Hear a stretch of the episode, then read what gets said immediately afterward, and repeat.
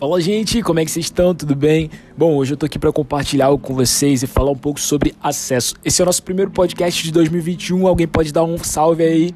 Bom, se esse podcast fizer diferença para você, compartilha ele.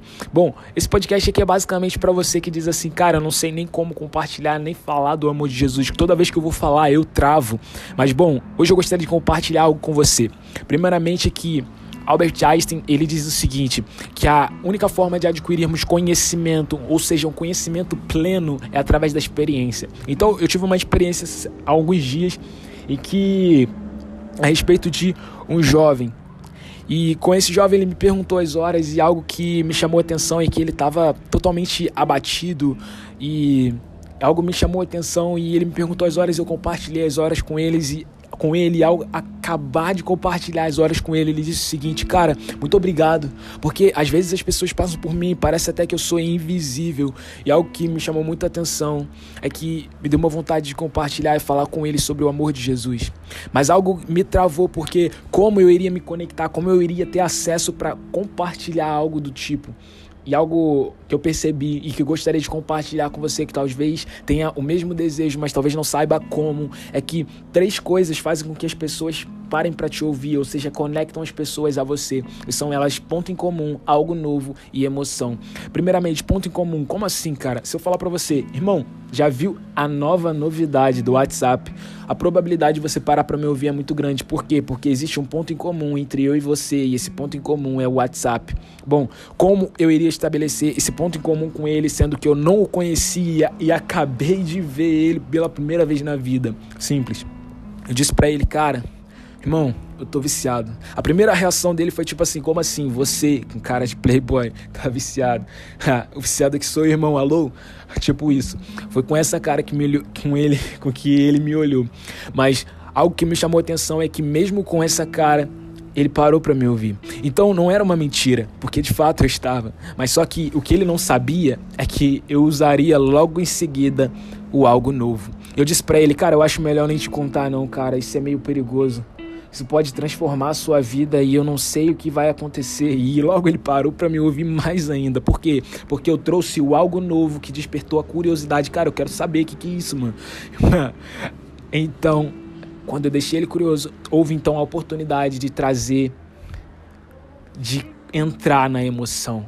E quando eu entrei na emoção, logo que me vem à mente, eu preciso compartilhar, é isso. Às vezes a gente quer compartilhar, a gente quer inventar a receita, irmão, a gente não precisa inventar a receita. A Bíblia já já dá certo há mais de dois mil anos, ou seja, você só precisa compartilhar o que está ali com verdade.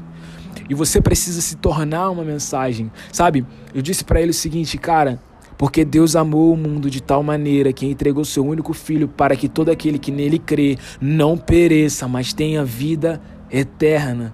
Irmão, aquilo dali foi como se eu tivesse virado uma chave nele.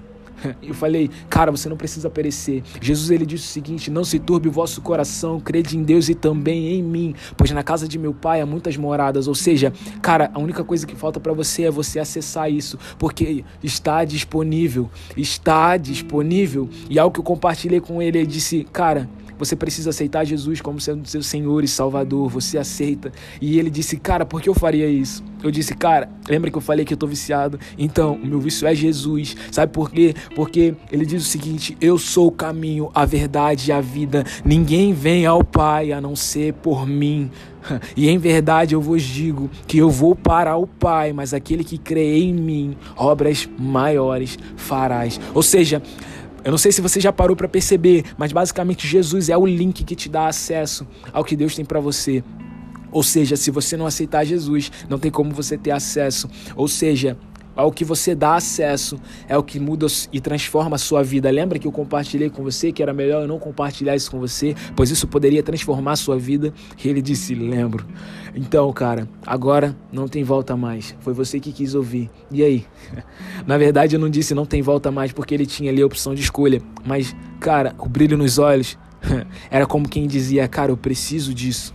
Sabe, eu compartilho muito sobre acesso porque Acesso é algo que pode transformar a sua vida. Eu não sei se você já parou para perceber, mas se você for levar para o lado natural, aos lugares que você acessa, isso vai codificando a sua mente.